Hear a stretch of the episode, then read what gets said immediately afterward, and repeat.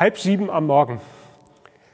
Die Wegfunktion an meinem Smartphone holt mich aus dem Schlaf und befördert mich, ob es mir passt oder nicht, in den vor mir liegenden Tag.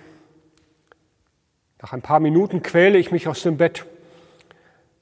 Im Bad vor dem Spiegel angekommen stelle ich fest, es war gestern Abend wieder zu spät und die Nacht eindeutig zu kurz.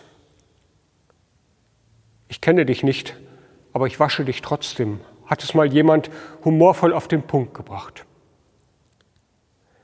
Nach der weckenden Dusche und der ersten Tasse Kaffee lese ich dann jenen Vers aus dem 139. Psalm.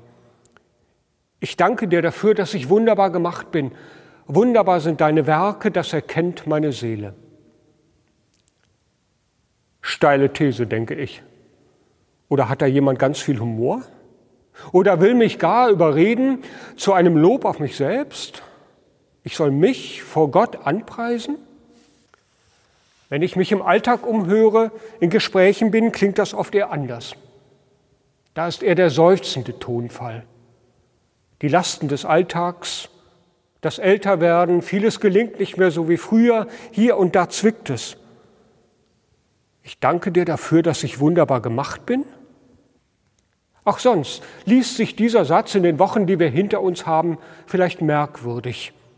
Da, wo wir gerade durch kleine unsichtbare Wesen wie den Coronavirus erinnert wurden an die Verletzlichkeit unseres Lebens und die Tücken der Schöpfung.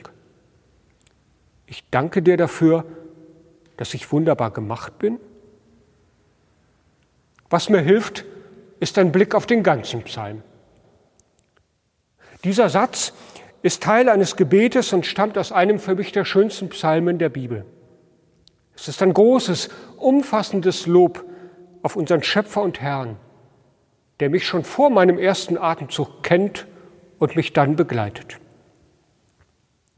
Für den Monat August ist dieser Satz uns als Leitvers, als biblischer Monatsspruch mit auf den Weg gegeben, um uns zu erinnern an den Schöpfer dieser Welt.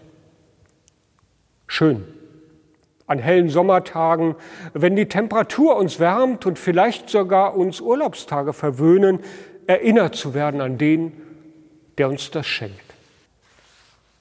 Wenn man den ganzen Psalm liest, ist es wirklich so, als trete der Beter vor Gott und danke ihm für sich selbst. Aber er bleibt dabei nicht stehen. Er dankt für alles, was Gott an ihm getan hat, schon in der Vergangenheit, vor dem ersten Atemzug. Und wenn ich mir selbst so ein Wunder bin, wie sehr sind es dann erst die großen Wunder in der Welt? Man spürt einen großen Seufzer der Dankbarkeit. Wer so danken kann, glaube ich, kann leichter durch das Leben gehen. Wer den Psalm weiterliest, erfährt es. Auch das Sorgenvolle, das Schwere wird nicht ausgeklammert. Im Gegenteil, es wird dem Schöpfer und Herrn genannt, gerade weil er der Herr ist am Ende bin ich noch immer bei dir, heißt es. Ich glaube, wenn dieser Mensch nach seinem Gebet wieder in den Alltag tritt, dann kann er das mit Kräften tun, die aus dieser Dankbarkeit kommen, die Gott schenkt. Auch wenn ich morgen früh wieder im Bad vor den Spiegel trete und vielleicht nicht gerade vor Selbstbewusstsein strotze, darf ich danken. Danken für das Leben, danken für den neuen Tag, den Gott für mich bereithält. Danken für den Herrn, der der Herr der Welt ist, gerade auch in den Verletzlichkeiten des Lebens.